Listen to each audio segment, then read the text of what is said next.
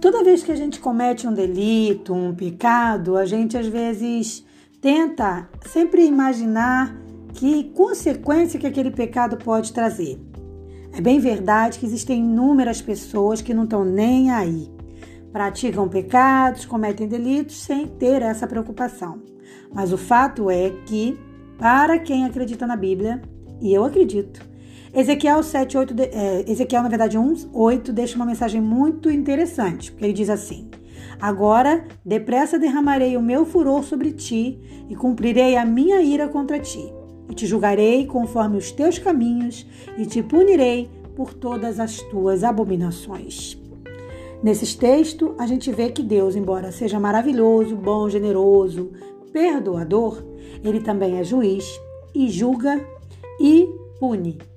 Então, a gente pode perceber que para toda abominação, para todo pecado, existe uma compensação. E essa compensação é justa porque Deus é justo. Então, Deus é um juiz justo. Nem todo juiz é justo, mas Deus é. Então, assim, a ira do Senhor, para que ela se revele, é, é quando já não, não, não tem mais jeito praticamente. Porque Deus, por ele ser perdoador, quando há arrependimento, ele automaticamente perdoa. Mas quando é que a ira do Senhor acontece? Quando a pessoa que peca não se arrepende, não tem temor a Deus. Então, nesse caso, entra em ação a ira divina. E essa ira vem com grande fúria, né, para consumir com fogo consumidor que para eliminar, vamos dizer assim, o pecado. E, em alguns casos, o pecador, que é aquele pecador que se apegou ao pecado. Porque todos nós somos pecadores, a gente precisa entender isso. Então, em relação ao pecado, todos pecaram e destituídos estão da graça de Deus, é o que a palavra de Deus diz. Mas a gente está tratando aqui daquela pessoa que se acomodou com o pecado, que abraçou o pecado, acariciou o pecado e quer ficar com o pecado. Ou seja, ela não se volta mais para Deus, ela não se arrepende, ela não clama o perdão de Deus.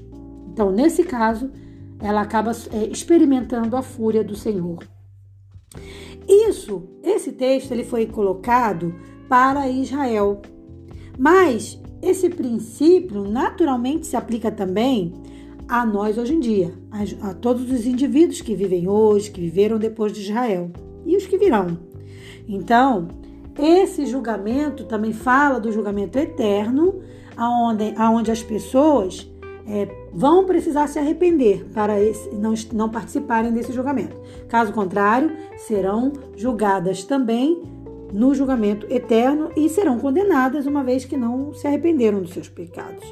Por isso, a nossa oração diária tem que ser: Senhor, me ajuda a vencer o pecado, me ajuda a ter arrependimento, me ajude a, a ter. É, é, como é que se diz assim? A não ter prazer no pecado, a ter repulsa do pecado. Era a palavra que eu queria. Então, o nosso clamor tem que ser também para que Deus retire de, dele, né, de nós a ira dele. Então, Senhor, me, me faz ter arrependimento para, que a tua ira não caia sobre mim, sobre a minha casa. Essa tem que ser a nossa oração. E tentar, a, a, como ação, né, tentar a todo custo não pecar. Porém, o texto maravilhoso que você deve conhecer na Bíblia, né, que fala sobre pecado, sobre o arrependimento, é, é Paulo dizendo que todos não pequem. Todavia, se alguém pecar, que recorra a quem? A Cristo, que é o nosso juiz, o nosso advogado, na verdade, né? Que está ali para quê? Para nos para interceder por nós. Por quê? Porque Jesus, ele veio como homem, viveu como homem, viu as dificuldades que é viver sem pecado, embora ele não tenha pecado, ele viu as dificuldades que é para o ser humano não pecar. Então Jesus ele entende a nossa dor, a nossa luta, a nossa dificuldade. Então quando a gente vai a Deus e clama em nome de Jesus, pedindo o perdão dos nossos pecados, a gente alcança esse perdão se uma vez o nosso é, arrependimento for sincero, for honesto. Nesse domingo eu peço que você faça essa oração a Deus, porque eu também faço. Querido Deus, me ajude primeiramente a não pecar. Todavia, se eu pecar, que eu possa me arrepender e clamar ao meu advogado, que é Cristo Jesus. Um forte abraço para você, até o nosso próximo encontro. Afinal, cinco minutos podem mudar uma vida.